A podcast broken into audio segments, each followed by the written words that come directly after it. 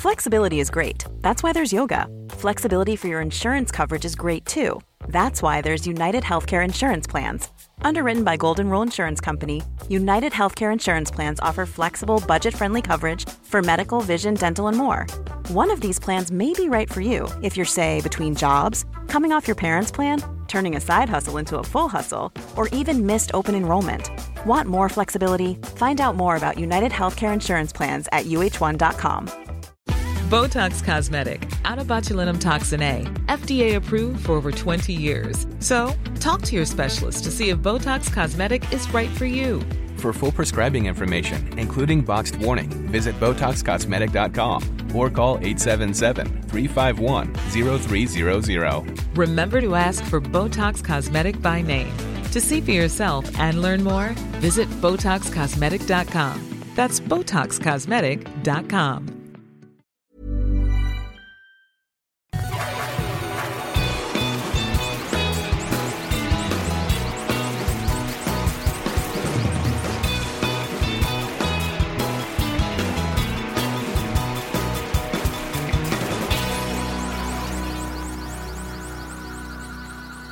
¿Qué onda? ¿Cómo sigues?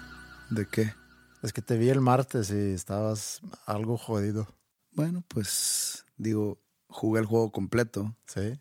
No pedí cambio, no me pidieron el cambio. No, te vieron fresco, se cuenta. Y, y creo que por gran parte del partido estuve corriendo. Ya al último ya se complicó el asunto, pero pues el de- obviamente el día siguiente amanecí todo adolorido de todos lados. Sí. ¿Tú has empezado a hacer eh, ruidos cuando te mueves? Tipo, cuando estoy acostado te y me levantas muevo y- y-. Ajá, exacto. Mm, yo creo que los necesarios. Nada más de cuenta que si me paro, chance sí, pero Sí. no de que ¡ah, ah, ah! No, creo. Yo, yo, yo sí he empezado a hacer cada vez más ruidos.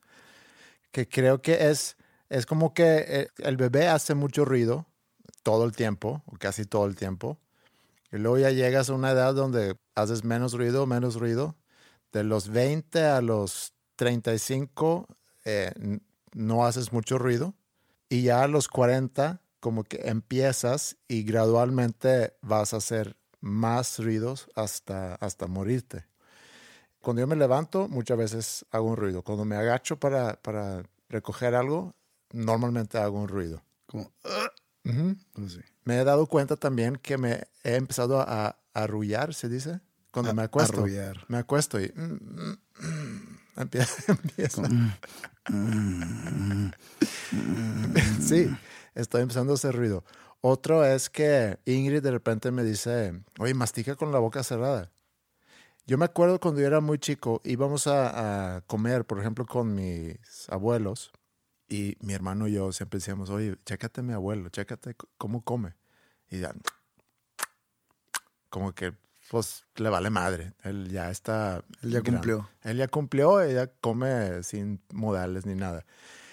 Y luego empecé a notar lo mismo también en mi papá, que de repente está comiendo y dice algo y le vale madre, tiene la boca llena de comida y aparentemente estoy yo empezando a hacer lo mismo porque Ingrid me dice, oye, mastico chicle, por ejemplo, oye, mastica chicle con, con boca cerrada. ¿Desde cuándo crees tú que se tomó el acto de comer como un acto social? Es como las sanguijuelas. ¿Qué es eso? Es como un tipo de insecto, digamos. Muy moluscoso. Haz de cuenta, imagínate un pulpo, pero, pero fresco. Ok.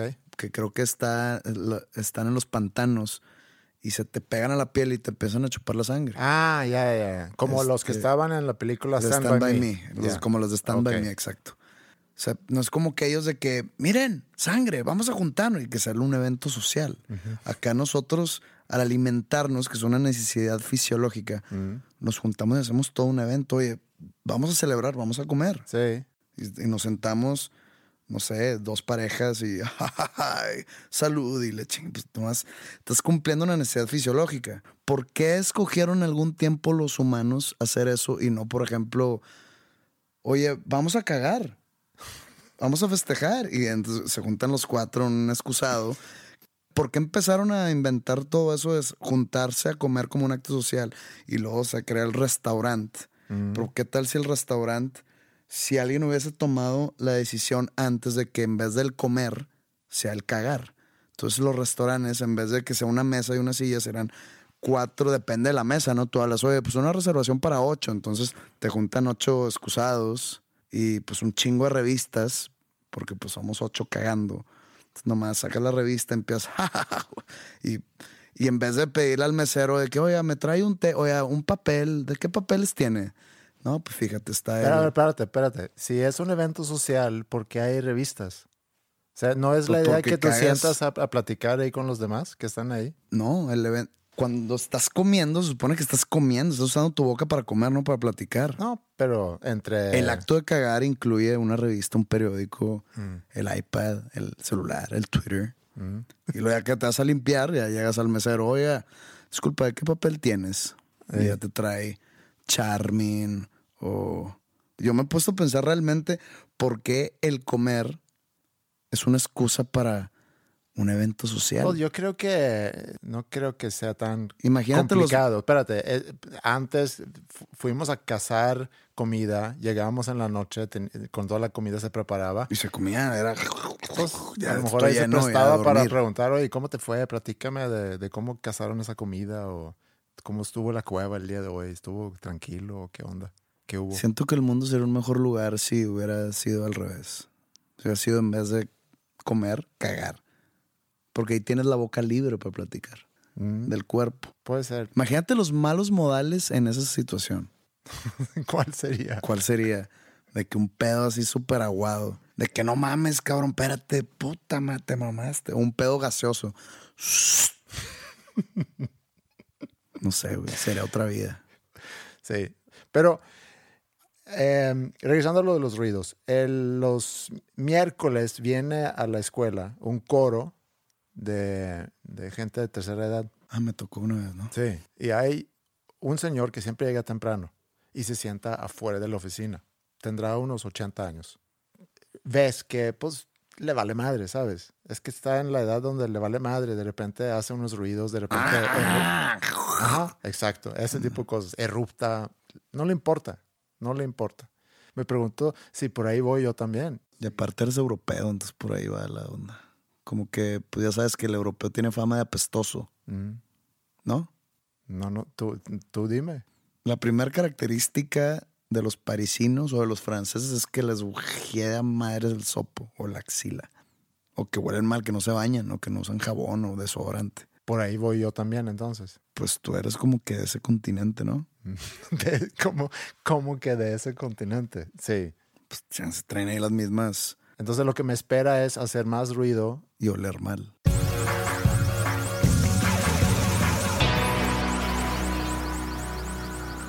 Me topé con un artículo sobre una especie nueva. No es que nueva en el sentido del último año, sino que ya lleva rato evolucionando o formándose, pero se llama Koi Wolf.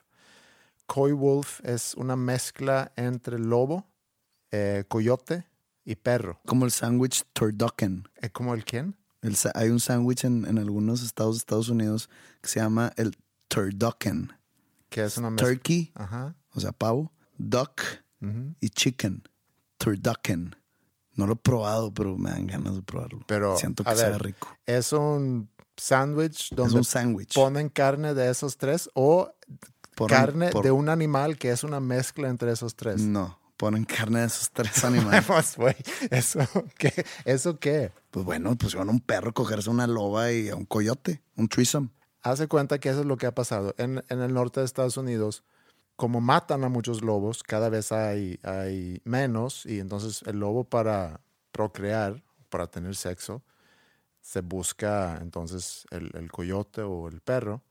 Y eso ya en, en- en varios años que ha pasado eso, ya dicen que hay casi que un millón de, de esa nueva especie que está basado en interbreeding o no sé cómo se llama interbreeding en, en español, mezcla entre, entre razas, mezcla entre especies. Si el, si el lobo y el perro lo consideramos como razas diferentes o como especies diferentes, parten a final de cuentas de lo mismo. Los perros que nosotros conocemos como perros en algún momento eran lobos, nada más que fueron evolucionando. Creo que nunca he visto un lobo. Pues es que no, aquí no hay mucho lobo, digamos. Pero a lo mejor no algún zoológico. O a lo mejor en el monte. No, no. ¿Cuál es el hábitat del lobo? ¿Tú qué le sabes eso de los hábitats? El, el lobo, si vas al norte de Estados Unidos, si vas al norte de Suecia, eh, puedes la encontrar nieve. lobos. Sí, en, en clima más frío. Ok. Entonces, ¿quiénes son los que buscan a las otras especies? ¿Los lobos? Porque sé que los sé de perros que ya se, se meten con mujeres y demás. ¿No te acuerdas? Un, como que una moda ahí de, de videos. Sí, pero nada más antes de, eh, creo que aquí es el lobo que anda buscando, porque a final de cuentas es el, es el animal dominante, es la especie dominante entre, entre ellos tres. Entonces yo creo que es el lobo. El lobo se convirtió en perro o el lobo evolucionó en perro. Se dieron cuenta los lobos que era más fácil sobrevivir a dejarse ser dom- domesticados. Entonces, algunos lobos obviamente pues, se quedaron como lobos y otros se fueron dom- domesticando y poco a poco se convirtieron en perros. Y luego ya... eh, Pero los- ¿quién se los andaba cogiendo en el proceso? Pues es que- Porque de repente hay perros como el chihuahueño, pues que ese nunca fue lobo. sí fue en algún momento. O el Shih Tzu, ese nunca fue, ese nunca fue lobo. Antes sí, Perros midgets así bien feos. sí. Está interesante eso porque es como... ¿Tú viste alguna vez el, el niño predicador? No. ¿Nunca has visto un video con un niño predicador que habla sobre la evolución y cómo está rechazando que nosotros somos familiares de los simios? No. Déjame te pongo ese video. Algunos teólogos y científicos modernos han tratado de despojar a Dios de su calor, de su afecto personal por la humanidad y su simpatía por sus criaturas, especialmente del hombre, que ¿Dónde es la perfecta creación de Dios. ¿Dónde está pasando esto? No sé, es hace años. engañando y diciendo que Dios no existe.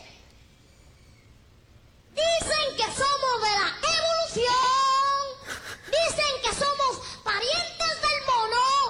Dicen que somos Se ríe la de gente. güey. Pues yo creo que Es como un monólogo de, de Bueno, comedia. pues lo dicen Pero es una iglesia. Unos cuantos hombrecitos mentirosos, sábenlo todo, inventores de falacias. O sea, le aplauden, tienes No, razón. porque da, da risa. Yo también me reiría. ¿eh? Se lo han dicho a esa gente y ellos se lo han creído que son del mono. Habla como chaval. Pero quiero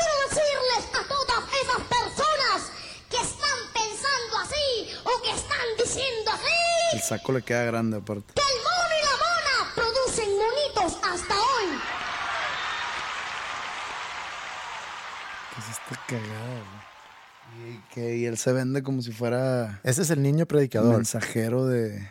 Él es, eh, no sé, eh, a lo mejor es el, el hijo del pastor de esa congregación, no estoy muy seguro, pero, pero me da mucha risa y hay mucha gente que, que piensa así, que para mucha gente es imposible que nosotros compartimos ancestros con los simios. Creo yo que es difícil saberlo. Hay muchas, muchas pruebas y al analizar nuestro ADN que han podido comprobar cómo es el timeline del, del ser humano, de la evolución del ser humano. No estoy diciendo que está mal esa teoría. Nada más estoy diciendo que o sea, hay muchas, muchas vertientes que creo que todas están muy ojonas para ser paloma. Se sigue investigando y se sigue encontrando cosas. Algo que hace unos años encontraron que, que antes habían descartado era que hubo mezcla entre el Homo sapiens, que somos nosotros, y el neandertal. Que el neandertal y el Homo sapiens son diferentes especies, si lo quieres ver así, pero con un ancestro en común. Y nosotros muy probablemente tenemos un porcentaje no muy alto, pero existente de neandertal en nuestro ADN. ¿Te acuerdas de la vez que traje mi, mi mapa genealógico? Y No que decía se le diga? 50% neandertal. No, mi hermano sí le salió algo así y le empecé a tirar carro yo de cavernícola, pero pues no entiendo. Lo que está interesante aquí, tanto de la posible mezcla entre Homo sapiens y neandertales y como entre lobo y perro, es la mezcla entre especies o las relaciones entre especies. Ahorita mencionaste tú videos que circulaban hace unos años con perros, con mujeres. Y hablando de relaciones entre especies, en Suecia te condenaban a muerte hasta 1864 por tener sexo con animales. En los 1600 te quemaban junto con el animal. Y ahí me pregunto yo, ¿qué culpa tiene el alemán? El, el alemán, ¿qué, ¿qué culpa tiene el animal? Pues en los videos que vimos hace unos años, pues ahí se le ve toda la culpa al animal, como pues era el, era el que andaba pompeando. los videos que viste. Yo nunca vi esos videos. Claro que los viste. claro que los viste. Si no saben de lo que hablamos hace un par de años, o tres años, Mm. ah, empezar, está, estaban medio fuertes los videos, pero pues uno que siempre trae el morbo encendido. Se empezaron a hacer virales unos videos de, de unas mujeres. No sé si era una apuesta, Habían jugado con los dados. un, un tipo de verdad o reto, no Sí. sé. Pero salen pues siendo cogidas por un perro. Mm. Vi unos tres videos y salieron todos como que al mismo tiempo. Entonces era como una algo que quiso ser tendencia, pero no sé, qué bueno que se paró en el instante que fue, pero Sí. Existe. No sé qué tan común es el caso que, que, digo, que estaban en esos obviamente, videos. Creo que es más común hombres buscando O- o- tener o- sexo con animales. obviamente para el porno debe haber algún tipo de búsqueda donde mujeres con caballos o cosas Sí. así que puedes llegar fácilmente, pero esto era un video viral Sí, en, sí, el, sí. en el WhatsApp, de esos que- que mandan y que de repente se hacen viral. Bueno, esto era eso, entonces no era como que tú buscabas, te llegaba. Te llegaba. Lo que me llama la atención es que el tener sexo con animales en Suecia, porque desconozco cómo es aquí. En Suecia, en 1944 se hizo legal y no se hizo ilegal hasta hace tres años. Pero ¿por qué ser un delito? Por ejemplo, un delito creo yo que es cuando tú coartas el derecho de alguien más. O sea, cuando tú le robas a alguien, matas a alguien, Ujú. golpeas a alguien, Le causa un daño. le causas fin. un daño a alguien. le- todo eso es cuando coartas la libertad o el derecho de alguien más, de un derecho ajeno. Acá, ¿a quién le estás como que faltando el respeto a su libertad? Sí, pues hay quienes ¿Un dicen seguramente que, que estás eh, dañando al animal. Pero pues, probablemente el animal se la pasó bien. Eso nunca lo sabemos. A mí, Pues el perro se la está pasando brutal en esos videos. sí, pero sí, ok. Y aparte le estaba dando de perro. Oye, Como que fue pero, pero lo que a mí todo caído en su lugar. Sí, pero lo que, lo, que me, lo que me hizo pensar todo eso es que podemos ser muy rápidos en condenar ciertas cosas y, y- y también igual de rápidos para aceptar otras. Y es de alguna forma un doble moral. Si en Suecia es ilegal tener sexo con animales, y la verdad no voy a opinar ni siquiera sobre eso. Nada más lo quiero poner en, en comparado con otra cosa, que es, es legal matar a un animal para comértelo, pero no es legal tener sexo con un animal. Creo que se puede equiparar eso que estás diciendo si la raza se empieza a coger una vaca. Cosa que pasa. ¿Sí pasa? Sí. A ver, enséñame otro video. No, no tengo, no tengo videos de eso, pero sí, sí pasa eso. Por ejemplo, una oveja. No puedes tener sexo con, con la oveja, pero puedes matar a la oveja para comértelo. ¿Qué es peor? ¿Qué le hace más daño o qué es, debería de ser bajo, bajo los criterios que tú acabas de mencionar? ¿Qué debería de ser legal y qué debería ser ilegal? Voy a decir una manera de pensar ante esta situación de, por ejemplo, la gente vegana o la gente vegetariana fantoche de que no, yo no, yo no como carne de animal porque este, los animales, los derechos de los animales, los animales sufren. Y todo ese submundo o subcultura que existe. Esa persona nació y el ser humano ya estaba como que acostumbrado a comer carne animal, sobre todo vaca, ave y pescado o peces, ¿no? Sí. Peces ya digo toda la vida marina. Ujú. Así estamos hechos. Que se puede sustituir de alguna manera mucho más complicada y que no te llega a dar todos los nutrientes que en todas esas tipos de proteínas encontramos, ya es cada quien, es elección de cada quien. Mm. Si la persona quiere ser vegetariano o vegano, que sea. Pero no, no, que no empiece a chingarnos a nosotros los carnívoros, que estamos haciendo algo mal. Porque tengo gente cercana a mí que es así. Y es muy molesto cuando empiezan a levantarse el cuello, decirles que ellos no matan animales para alimentarse. Dije, a ver, yo no escogí tener que comer vaca. No quiero decir que, por ejemplo, las vacas existen para que nosotros nos las comamos. No va por ahí, porque eso sí está muy cruel. Pero necesitamos comer vaca.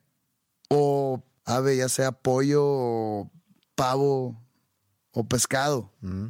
Pues eso, eso comen los humanos. Eso comemos. Mm. No es una elección, es yo necesito esa proteína. Aparte, sabe bien.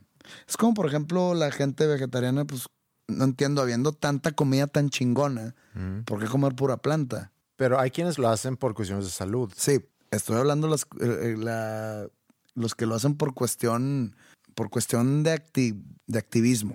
Como Morrissey, por ejemplo. Haz de cuenta.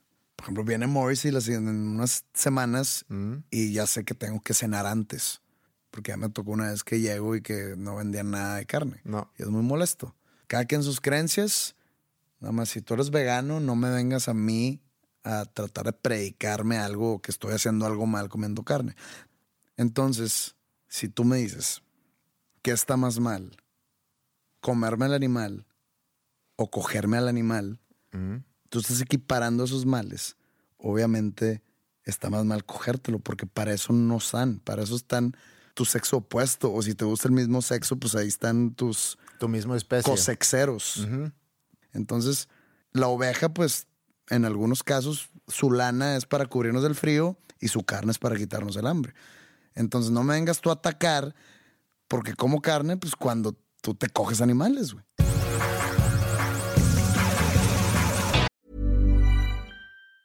Say hello to a new era of mental health care.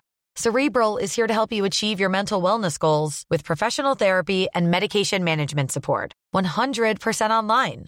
You'll experience the all new Cerebral Way, an innovative approach to mental wellness designed around you. You'll get a personalized treatment plan from a therapist, prescriber, or both in a safe and judgment free space.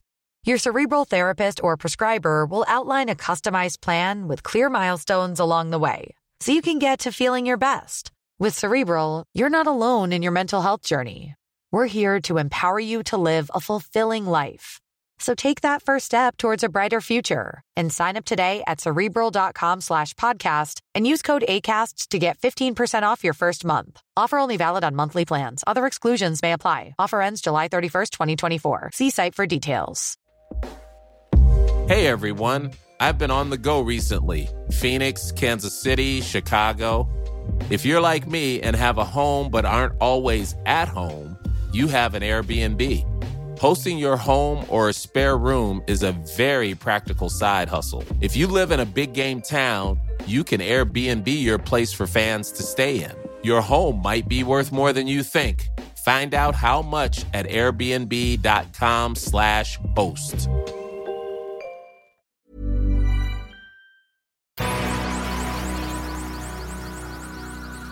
Oye, ahora que hicimos el descanso de la entretemporada, nos tocó muy mala suerte que pasaron muchas cosas. Sí. Muchas cosas que pudiesen haber sido tema Sí. en este podcast. Por ejemplo, la toma de protesta del presidente Donald Trump en los Estados Unidos, que estuvo llena de controversia desde su día de primer presidente hasta como las dos, tres semanas posteriores. Dieron, dieron Sigue mucho habiendo. de qué hablar. Sigue habiendo, pero no tan concentrado como fue en esos días. ¿Por qué? Porque el segundo día ya estaba firmando un mandato del muro. El siguiente día firmando el, lo de la inmigración, el travel ban. Sí. Y todo el movimiento que hubo, todas las marchas eh, de la mujer contra Trump, las contestaciones que hacía, etcétera, etcétera. Y pues ya no es tema. O sea, ahorita ya no es tema para el podcast. ¿Por qué? Porque ya se habló, todo el mundo sabe qué pasó, todo el mundo ya se habló, se manoseó, etcétera. Pero pasó algo hace unas dos, tres semanas que me llamó mucho la atención porque tiene algo que ver contigo. Cuando Trump defendiendo su punto, por qué controlar la inmigración y por qué cerrar las puertas del país, dice algo así como, miren a Suecia, miren lo que pasó anoche en Suecia. Sí. Así como que dando un ejemplo, como que voltean a ver lo que pasaría si yo no hago esto. Entonces Suecia fue de que, ah, cabrón, ¿qué pasó, güey? No me enteré yo, ¿qué sabe este güey que yo no?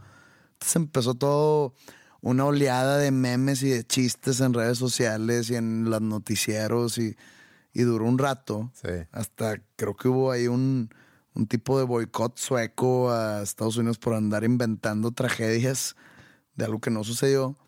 Y pues se me había olvidado como comentarlo contigo. Sí.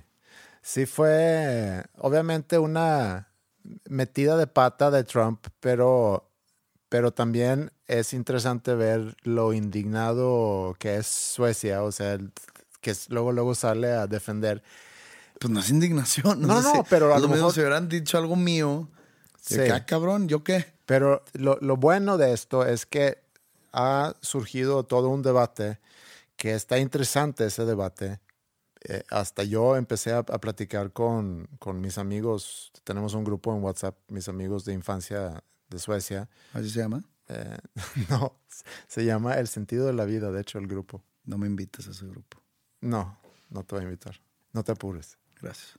Lo que dijo Trump, eh, al parecer, lo que me enteré después, es que había visto un reportaje en Fox News un día anterior y a ese reportaje se refería. Y el reportaje está hecho por un, no sé, un don nadie que se fue a Suecia a entrevistar a diferentes policías, se me hace, y luego editó el video de una forma muy escandalosa para que salieran las respuestas que, que esta persona quería tener. Entonces, creo que Trump vio ese reportaje y se habla de forma muy poco favorable de los inmigrantes que han llegado a Suecia últimamente y yo creo que ese es el ejemplo que quería hacer. Ahora, ¿qué está pasando en Suecia? Suecia recibió el año anterior, creo que en el 2015 o 2016, no me acuerdo, pero alrededor de 160 mil eh, refugiados o inmigrantes, que se dobló de un año para otro.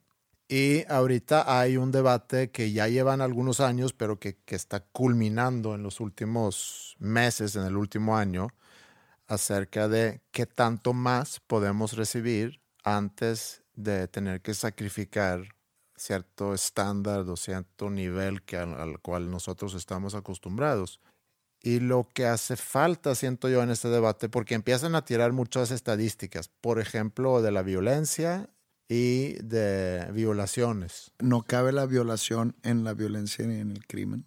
Pues es parte de, pero en particular, porque en la violencia puedes hablar de, de golpiza y puedes hablar de, de matar, puedes hablar de, De una violación, por ejemplo, que quieren ligar de forma directa a la inmigración, quieren ligar la criminalidad también a la inmigración.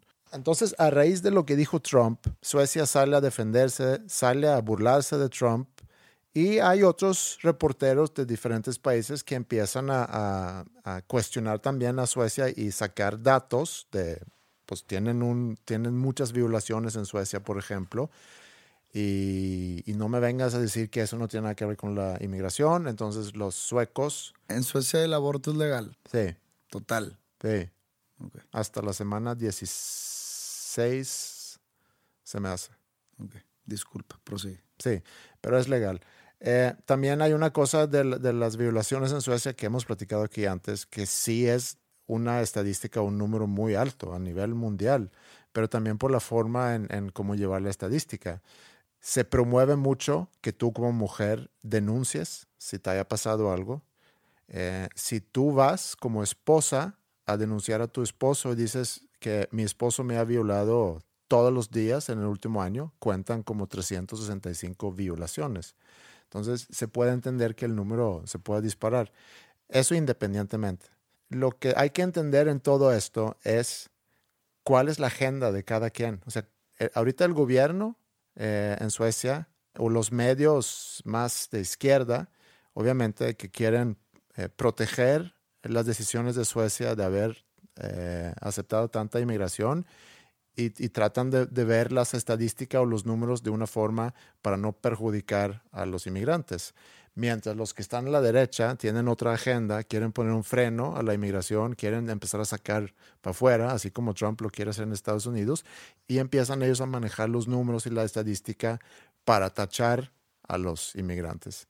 Y es muy difícil saber quién tiene la razón, porque como cualquier estadística hay muchas formas de, de ver los números y presentar los números, entender los números, y a veces inclusive tenemos que entender por qué son así los números y ahí podemos encontrar otras cosas. Es muy difícil este tema, pero ahí te va. Estados Unidos alguna vez representó eso de bienvenidos todos aquí. Mm, O sea, era, eso representaba a Estados Unidos como Sí. el refugio de los perseguidos, de los pobres, de los que buscan una vida mejor, etcétera. Eso representaba, ¿no? Tal cual lo que dice en la placa de, De la la Estatua de la Libertad. Sí.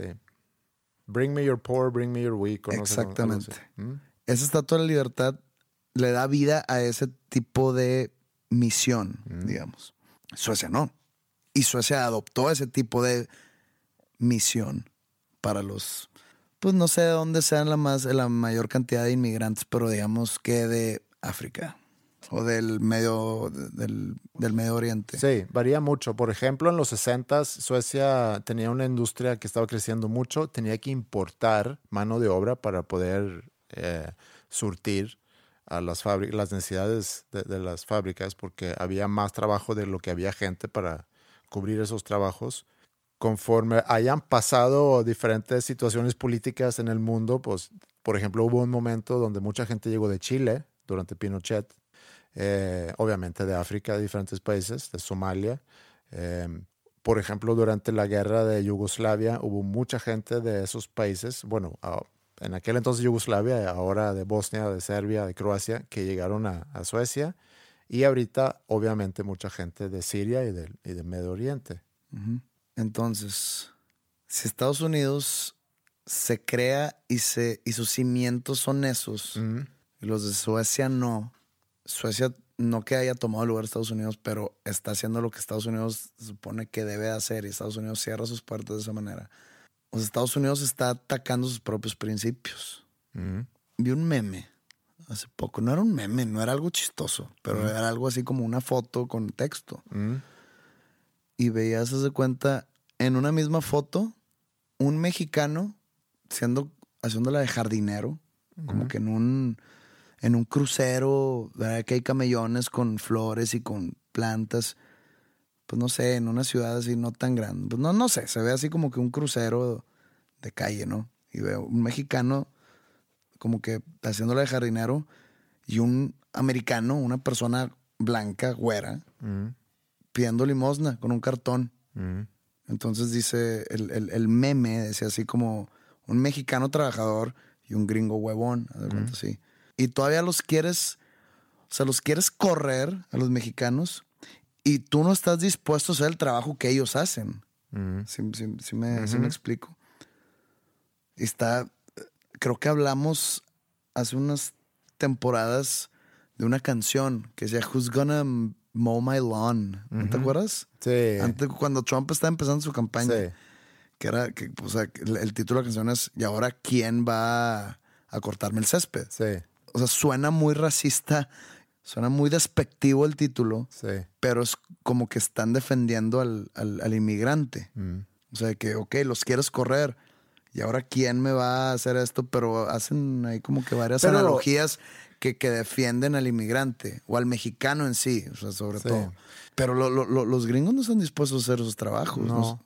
Pero si lo, si lo viéramos por un momento nada más, en blanco y negro, hay un montón de gente que está ilegalmente en Estados Unidos. Y yo creo que el gobierno de Estados Unidos tiene todo su derecho de sacar a la gente que esté ilegal en Estados Unidos. Así es. Independientemente si esa gente está agregando un valor, si esa gente está haciendo trabajos que nadie más quiere hacer. O sea, estoy diciendo eso nada más visto de blanco y negro. Estás ilegalmente en el país, estás rompiendo con una ley, tiene que haber una consecuencia. Porque si no lo hay, entonces, otra vez, ¿dónde vas a pintar la raya entre qué cosas aceptar y qué cosas no? Eso lo puedo entender. Ahora, hay formas también de hacerlo y hay formas de, de- de ver a quién vas a considerar ilegal y a lo mejor puedes tú hacer algo para, para que su estancia en Estados Unidos sea legal. Pero sigue habiendo mucha gente en Estados Unidos, no nada más latinos, sino de, de muchos países, y entonces tiene su derecho a hacerlo. El muro también, eh, tengo entendido que el, el- pues hay muro, hay muro en muchas partes de la frontera. Yo creo que no es que él vaya a construir un muro desde cero, sino que está continuando un proyecto que en algún momento inició, independientemente. Yo no estoy a favor de... de- Es lo que representa el muro, no es el muro en sí. Sí, Porque el exacto. muro no es como que No. estamos hablando de fronteras totalmente, ¿no? Es, lo, es la idea de. Sí. Pero regresando a, a lo, de, lo de Suecia, lo que me dio gusto de, de la metida de pata de Trump, porque Trump lo que quiso hacer era ejemplificar, pintar de mala manera la inmigración, usando Suecia como un ejemplo, y específicamente utilizar un suceso que según él había pasado el día anterior y el día anterior no había pasado nada. Entonces ahí fue él levantando falsos. Pero hay mucha gente que considera que hay muchas complicaciones a raíz de la inmigración en Suecia y es un debate que, pues, que ahí existe. Hubo un tema de esto en el primero o segundo episodio de este podcast, ¿sí? que hablamos de esto. No sé qué te pregunté allá y tú dijiste que era un país que estaba teniendo muchos problemas de migración. Porque hay mucha inmigración y, y otra vez, es el que tanto estás tú dispuesto de sacrificar para ayudar a los demás. Es muy fácil decir yo ayudo y en algún momento vas a decir, híjole, sí ayudo, pero no estoy dispuesto a sacrificar. Y yo creo que no hay que tener miedo a, a- a hablar de esas cosas porque yo creo que es, es muy humano. Vi un video, de hecho, hace un, dos, tres días de... ¿Sabes quién es Jorge Ramos? Sí, el periodista. El de- periodista de Univisión, Ujú, latino. Sí, controversial. Este, con- sí, controvertido. La verdad, a mí se me hace un gran periodista. Ujú. con, o sea, que lo hace bien su trabajo, pues. No sé si sea buena persona, no sé. No tengo para juzgar. Pero él está entrevistando como a un tipo americano, blanco, este, de esos supremacistas, racistas, Ku Klux Klan, no sé si era parte de, pero se cuenta. El tipo se llama Jared Taylor. Es como editor de una revista supremacista que se llama American Renaissance o Renacimiento Americano. Y pues muy racista el güey. Sí. Como que una entrevista se empezó a, a convertir en una discusión.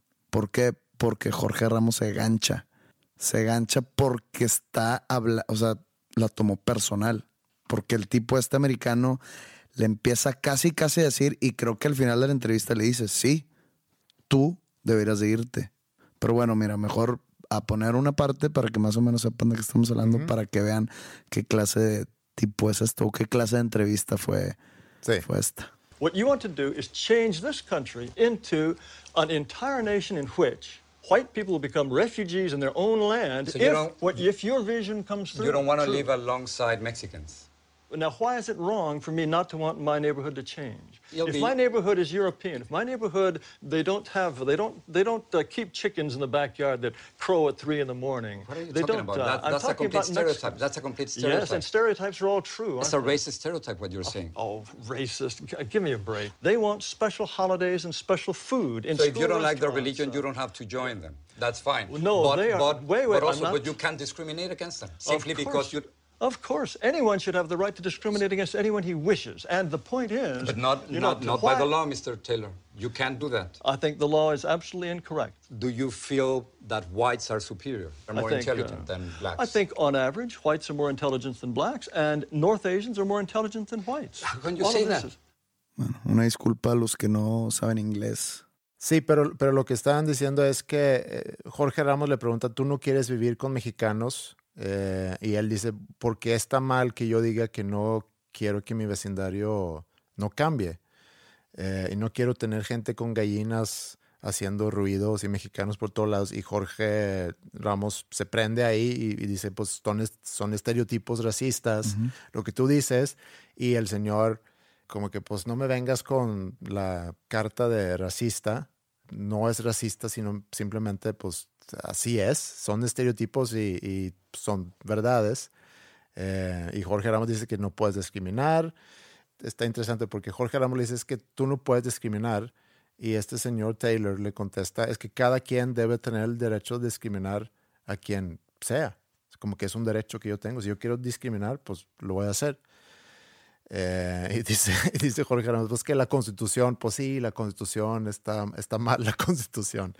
Pero esta entrevista es un muy buen ejemplo y, y la verdad, yo vi también esa entrevista y me decepcionó mucho Jorge Ramos. Por ganchado. Por, por ganchado y, y, y también porque representa cómo se maneja este tema. Hay un total falta de querer entender un lado al otro. Pero no puedes tú decir que te decepciona a alguien por ganchado y porque tú es como cuando, no sé, tú tienes un problema con tu esposa y te dice, es que debiste haberme dicho esto, Mm, debiste haber actuado así. sí, Entonces tú dices, oye, pa, pa, pa, pa, eso es lo que según tú yo debía haber dicho. ajá. O ese es el, el- el tono que según tú yo debe haber, debía haber usado. O lo que según tú yo debía haber hecho en tal situación. Pero yo tengo mi propia modo de operar. Sí, O tengo mi propia voluntad que yo actúo como yo creo pertinente. Entonces, tú no puedes exigirle a Jorge Ramos. Tú debiste haber, de, de haberte mantenido objetivo y debiste haber tratado de entender a la otra persona. La otra persona no, lo iba, o sea, con esas, con esas actitudes racistas y discriminatorias jamás iba a entender a Jorge Ramos, el, el- el gringo. Entonces tú no le puedes pedir a Jorge Ramos que él trate de entender a este cuando les, le está faltando el- al respeto en su cara. pero es Es más, me dio gusto que se haya ganchado porque así se ve un entrevistador con sangre en las venas. No se ve así nomás, ah, ok. ¿y qué- No, es que no estoy de acuerdo con eso. Yo ¿Por creo qué? que ese es el es que ese es el problema. Jorge Ramos tiene su agenda, obviamente, y lo ha tenido Claro, todo lo que yo claro. he visto de él últimamente. ¿Y por qué crees? No sé si esa entrevista fue a iniciativa de Jorge Ramos o iniciativa de, de Univisión. Sí, Pero Univisión lo mandó por algo. claro, es para evidenciar el racismo que existe en Estados Unidos Y y, Jorge es- Ramos evidenciar a esta persona como un imbécil. Está bien ahí, pero lo que no logramos es evolucionar. Y voy a regresar a, a- a Suecia otra vez, porque lo que yo siento que hace falta es, mira, si hay problemas, vamos a ver cuáles son los problemas y vamos a hablar esos problemas y vamos a tratar de entender esos problemas. Pero estas personas no, o sea, son obtusos. O sea, esas personas no quieren ver más allá de lo que ellos sienten que debería de ser. Ok, mira, chécate esto. Él dice en la entrevista, no estoy defendiendo su forma de pensar, nada más estoy pidiendo a Jorge Ramos que trata de entenderlo. Eh, es más, ¿por qué no hacemos, por qué no hacemos una entrevista donde tú puedes ser Jared Taylor y yo puedo ser eh, Jorge Ramos? Pero no quiero ser Jared Taylor. no quiero ser el Ku Klux Klan. Y aparte no soy, no soy güero. Ok, mira, te voy a decir cómo pienso yo que Jorge Ramos debería haber abordado ese tema para tratar de entender, puedes evidenciar a la otra persona y, y- y hay otras maneras para decir que lo que dices son pendejadas, pero lo pudo haber abordado de otra manera. Jorge Ramos fue quien se calentó. El otro señor se ve medio tranquilo, la verdad, y Jorge Ramos se va calentando y Y es lo que te digo, que, que se nota que tiene sangre en las venas. sí. Y al último cierra la entrevista con, We have to be willing to say to all those who are non European, we wish you well, but this territory is for us. And sorry, we have the right to be us, and only we can be us. So you want me to leave? Under certain circumstances, yes, we would ask you to go. le dice Jorge Ramos, ¿tú crees que yo me debo de ir de aquí, del país? Y Sí. le dices, sí, te debes ir porque no eres americano. Mm. Pero Jorge Ramos debería haber iniciado su entrevista así. Señor Taylor, muchas gracias por invitarme a su casa. Su casa también es mi casa. Oye, no hagas esa voz, güey. Así no habla ese güey. ¿No? ¿No crees que, que si hubiera hablado así hubiera sido más... eh, No, porque luego, luego te haces así como sumiso o subordinado. Ok, bueno, lo voy a hacer eh, con mi voz. Señor Taylor, muchas gracias por invitarme a su casa. Eh, tengo entendido que usted siente que hay una amenaza ahorita en Estados Unidos por tanta inmigración. ¿Cuál es esa amenaza que usted siente? ¿qué tiene de malo que yo quiero mantener mi vecindario estable, tranquilo? A lo cual Jorge Ramos pudo haber dicho, sí te entiendo, sí te entiendo, porque fíjate que yo donde vivo... No eh, puedo decir eso, eso Jorge Ramos, porque estaría dándole razón que el inmigrante es igual a desmadre, a caos, a inseguridad. No, no, no. Eso es a lo que voy. Cuando Jorge Ramos de un inicio dice a este señor, Aparte, ¿por qué el señor este se llama a sí mismo o a su raza de blancos americanos como europeos? No si te fijaste. De que us as Europeans Ajá, sí. no son europeos. Mm, sí, pues de descendencia europea, pero Pues de... sí, yo también soy de descendencia Sí, europea. y africana. Sí, o sea, no eres europeo, pendejo. Así como yo no soy europeo, Mm, tengo de- eh, ascendentes o ascendencia europea, sí. como tú, bueno, tú sí, como, como tus hijas. Mm. Creo que... Se pone luego, luego como que en un podio más alto. Sí, y obviamente que está, está mal y tienen unas ideas bien locas, pero nada más mi crítica es a Jorge Ramos, que, que obviamente es una persona, quiero pensar, más inteligente que eso, que en lugar de polemizar, que es su jale y está haciendo su trabajo, pero en lugar de polemizar, si pudiéramos tratar de entender un poquito más de dónde viene cada quien y al mostrar ese entendimiento, a lo mejor lograr que la otra persona a lo mejor también empieza a mostrar un entendimiento. No sé, o sea, es cuestión de gustos lo que, lo que sucedió ahí. O sea, por ejemplo, a mí me gustó la entrevista o, me o- o la discusión o la pelea que se hizo. A mí me gustó la actitud de Jorge Ramos porque yo me, yo, yo me identifiqué porque yo me hubiera puesto igual. Si me toca entrevistar a un- una persona que ah, en mi cara me está diciendo que mi gente es inferior y sin bases concretas ni nada, nada más por simple estereotipo y por racismo, le empezó a decir que su gente es inferior. Entonces, a mí me gustó que Jorge Ramos tomara ese lado, porque si no lo hubiera hecho, para mí se hubiera visto muy sumiso. Se hubiera visto muy sin personalidad y sin sangre en las venas. Para mí. Y mi, ok, está y bien. tu gusto Y compro eso. otra cosa. Tu gusto dice cada quien a su papel, zapatero sus zapatos. Vas a entrevistarlo, tú sabes a quién vas entrevistando, ponte el traje de entrevistador y sé objetivo. ¿Por qué? No, Porque tú sabes a quién estás entrevistando. No que seas objetivo, sino Jorge Ramos llega con una agenda. La agenda es ridiculizar a este hombre y sacar la nota como el típico gringo ¿Tú crees racista. realmente eso? Sí. Y el otro señor está ahí para permear sus ideas racistas, pendejas y que ni tú ni yo estamos de acuerdo con eso. Fíjate espérate, espérate, espérate. Pero yo quiero que el problema, y ahí es donde yo le pongo algo más responsabilidad a Jorge Ramos, es si nunca tratamos de construir esos, puentes para entender un poquito más de dónde viene la preocupación, en el caso de este señor, o la preocupación del, del sueco que vive en una ciudad chiquita donde cada vez hay más desempleo y donde cada vez hay más inmigración, si nunca tratamos de entender de dónde viene esa preocupación y tratar de explicarle a esa persona cómo realmente es- está la cosa, Esa persona no va a cambiar, ni los que son como él. No van a cambiar. a lo mejor no. A lo mejor soy muy iluso. No es iluso, eres muy positivo, eres muy entusiasta, eres muy... A lo mejor, pero, pero eh, no veo que estamos llegando a ningún lado ahorita donde estamos agarrando dos bandos y nada más. Y otra cosa. Y nadie está moviéndose en el medio. no quiero defender al gringo. La persona que manda el video este a un grupo donde estoy, no puedo creer el nivel de idiota que es este güey. Mm. Entonces yo lo veo y digo, pues es que no es idiota. O sea, a mí no se me hace que sea un idiota. Un idiota es un tonto Sí, que le falta algo. que le falta algo de- del cerebro, de, su, de su habilidad mental, digamos. Simple- No es idiota, es simplemente está loco. Mm.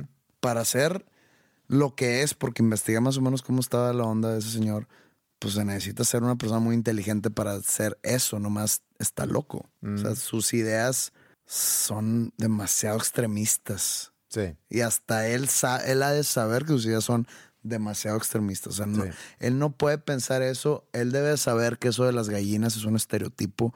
Yo sé que los estereotipos son estereotipos por algo, igual los clichés. Los clichés, Sí. pues, pues es clichés por algo. Ujú. Pero es- él, él debe saber que es un estereotipo. Por, por ejemplo, cuando voy a Estados Unidos y de que, oh, from Mexico, where's your sombrero?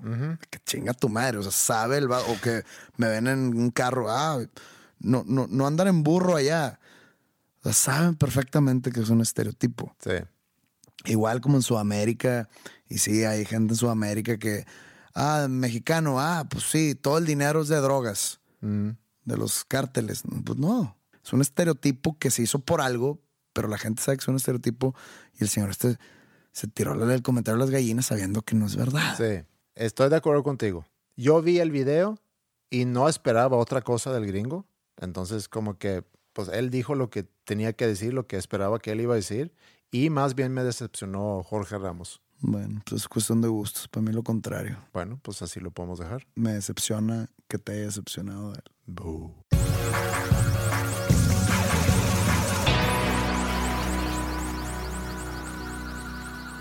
¿Sabes tú qué es slime? Sí, Sí. como moco, ¿no? Con, con eso yo jugaba de chico. Sí, yo también, igual. Y yo no sé si es moda ahorita, pero Mila, mi hija menor, tiene como en la casa ya la pro- una producción de slime. Casi todos los días hace slime.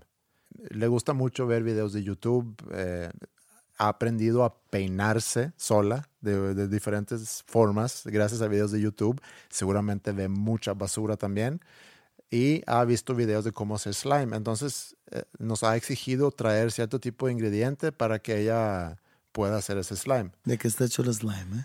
Eh, usas eh, eh, resistol, pero cierto tipo de resistol. Ujú. Usas eh, shaving cream o, o crema para afeitar, ajá, para rasurar y colorante. Y no sé si hay otra cosa. Y colorante para darle el color que tú quieras. Entonces, las primeras semanas fue de mucha prueba y error para encontrar qué tipo de y luego ya eh, entendimos o entendió que debe haber eh, una marca en particular para poder hacer ese slime. Y ya tienes de producción, hasta tiene pedidos en el colegio, entonces ya se volvió en el dealer, eh, el dealer de slime de su colegio y, y está levantando pedidos. Y lo que yo le dije, nada más ten cuidado, cuando vayas a hacer la transacción, nada más asegúrate que no haya, que no haya cámaras y trata de hacerlo a lo mejor Es ilegal el en el slime. baño. Pues yo creo, no que el- es ilegal hacer slime, pero yo creo que es ilegal estar vendiendo cosas en tu colegio. Cuando yo era chico se vendían tarjetitas del mundial o de NFL o, o que si, oye, pues traigo el nuevo He-Man, te lo vendo. Eh, yo creo que no es el lugar para hacer transacciones económicas.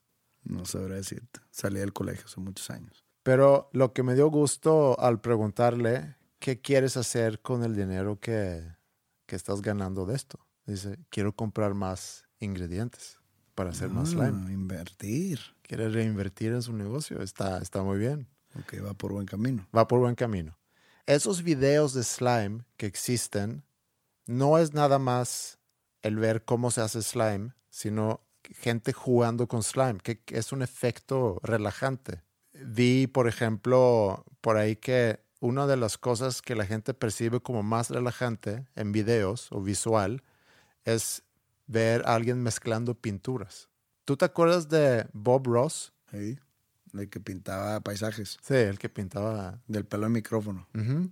Eh, yo me acuerdo de, de chico adolescente ver sus programas en la tele y el otro día me puse a ver varios videos con él y sí es real, realmente es muy muy relajante de ver cómo va creando eh, sus paisajes que no es así la gran cosa los paisajes pero lo hace con una facilidad tremenda y se ve o sea, se ve bien hecho y cómo va platicando y cómo va describiendo lo que va a poner, cómo va mezclando sus pinturas y constantemente está hablando. Sí, pues sí puedo entender por qué la gente se podría relajar viendo los videos de Bob Ross pintando los pinos y el mar las montañas. Sí. ¿Qué podríamos hacer nosotros para relajar a nuestros a nuestra audiencia? Nosotros, Sí. pues un, un video no, porque tendría que ser algo de audio.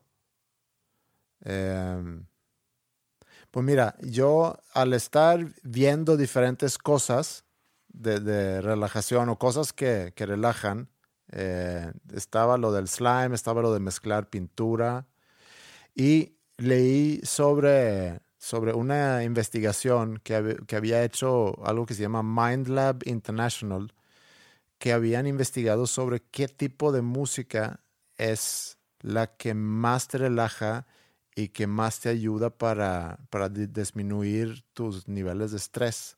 Y encontraron en particular una pieza una canción que se llama Weightless de, de una banda que se llama Marconi Union. Marconi Union, algo así. Eh, y dicen, al hacer investigación sobre eso, dicen que esta canción en particular reduce tu ansiedad, eh, tus niveles de ansiedad con hasta 65%. A lo mejor lo que podemos hacer es agarrar esa canción y que tú, no sé, leas un texto o digas algo para ayudar a relajar a quien esté escuchando esto. Y a lo mejor lo pueden usar para, no sé, para dormirse, para meditar o si tienen un, un día pesado en el trabajo. A lo mejor pueden acordarse que en el episodio, ¿qué es? 54. Al final de ese episodio hay un pequeño audio de José Madero dando, no sé, algo de relajación. Bye. Pero a lo mejor podemos terminar con eso y así nos vamos. Y antes de, terminar, eh, recordar nada más que nos pueden mandar mails a podcast.com. En Facebook estamos también, facebook.com diagonal dos nombres comunes, Twitter dos con número dos, nombres comunes. Eh, fue un episodio donde hablamos, siento que hablamos mucho de, de especies, de razas, eh, tanto animales como diferentes razas humanas, de racismo, de Trump. No hemos hablado nada de Stephen King. ¿Quieres, ¿Tienes algún libro de Stephen King que quieres? No, hubiera estado mejor que no lo hubieras mencionado. Para que quedara virgen el episodio. ¿Te, ofe- te ofende que yo sea quien saque a, a Stephen King, sino como que es algo muy tuyo? No es como que soy el único fan. No es como que no puede nadie más ser fan. güey. Tú puedes entender eso que hay fans de, sea autores o de músicos o de que sienten que nada más Propiedad. Ajá, Sí, sí puedo entender porque yo he sido ese. ¿sí? ¿De quién? No, pues de bandas que de repente se hacen famosas o cuando estaba más chico, que nada más yo escuchaba eso y luego cuando sacan un hit se hacen muy famosos y a todos resulta que todo les gusta y yo de que no, no, no, quítense, esto es mío. Sí. Pues te, te lo dije en el episodio que fui, que platicamos de que fui al estadio Azteca a ver a los Raiders, Mm, sí. que llevan 15 años siendo el peor equipo de la NFL y ahora resulta que van bien y ah, estadio lleno y todos son Raiders. Ahí dije, ¿qué, qué, qué, qué? Ahora resulta. Ahora Sali- resulta. Salieron de, de las piedras los cabrones. Sí. Pero bueno, yo no puedo este, fungir propiedad de, de Stephen King cuando es un- una persona que ha vendido millones y millones de libros. Y anda ahorita picudo en Twitter tirándole a, a a Trump. Trump, Sí. pero siempre desde que empezó con su campaña. Va a ser un año con mucha actividad de Stephen King. Este. Va a ser un buen año para Entonces- ser fan de Stephen King. Bien. Muchas películas, series, dos libros. Va a estar bueno. Bueno, pues terminamos con esto. Nada más, a lo mejor valía la pena comentar que la intención de, de- de esto es relajarte. Entonces, si andas manejando en este momento, a lo mejor deberías de orillarte, estacionarte, apagar el carro y escucharlo para que no causemos o para que Pepe no cause aquí algún accidente. Va. Y nos volvemos a escuchar en la próxima semana. Que tengan ustedes un buen fin de semana.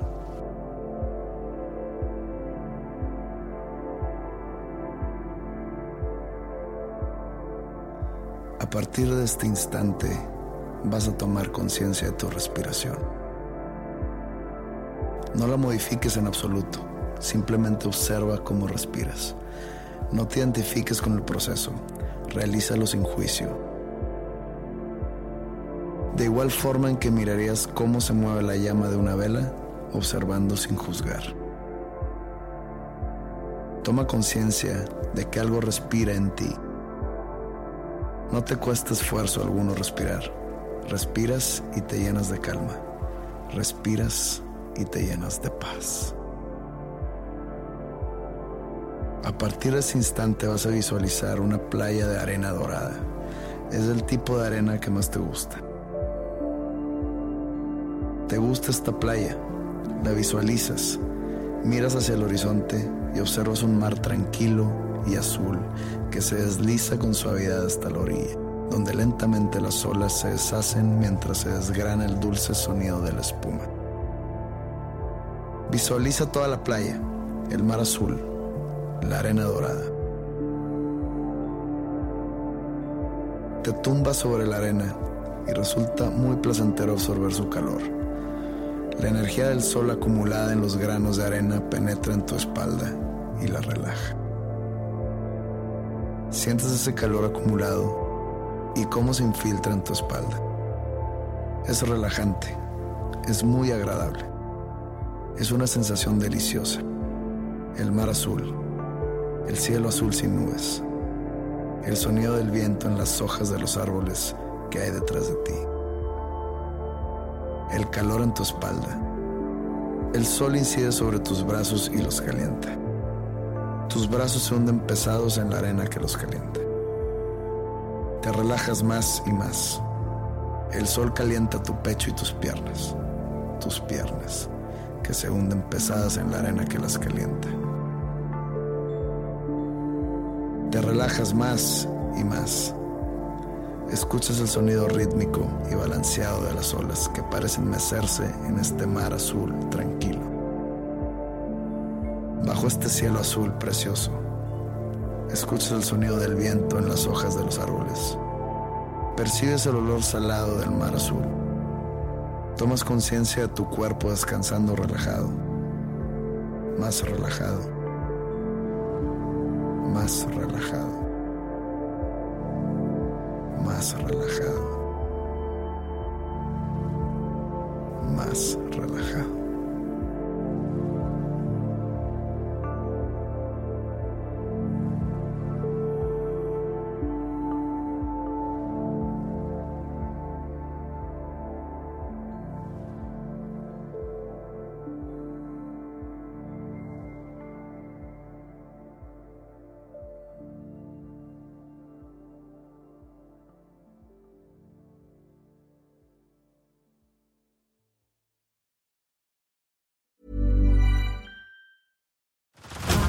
Head over to Hulu this March, where our new shows and movies will keep you streaming all month long. Catch the award winning movie Poor Things, starring Emma Stone, Mark Ruffalo, and Willem Dafoe. Check out the new documentary, Freaknik The Wildest Party Never Told, about the iconic Atlanta Street Party. And don't miss FX's Shogun, a reimagining of the epic tale, starring Anna Sawai. So, what are you waiting for? Go stream something new on Hulu. Botox Cosmetic, out of botulinum toxin A, FDA approved for over 20 years. So, talk to your specialist to see if Botox Cosmetic is right for you. For full prescribing information, including boxed warning, visit BotoxCosmetic.com or call 877-351-0300. Remember to ask for Botox Cosmetic by name. To see for yourself and learn more, visit BotoxCosmetic.com. That's BotoxCosmetic.com.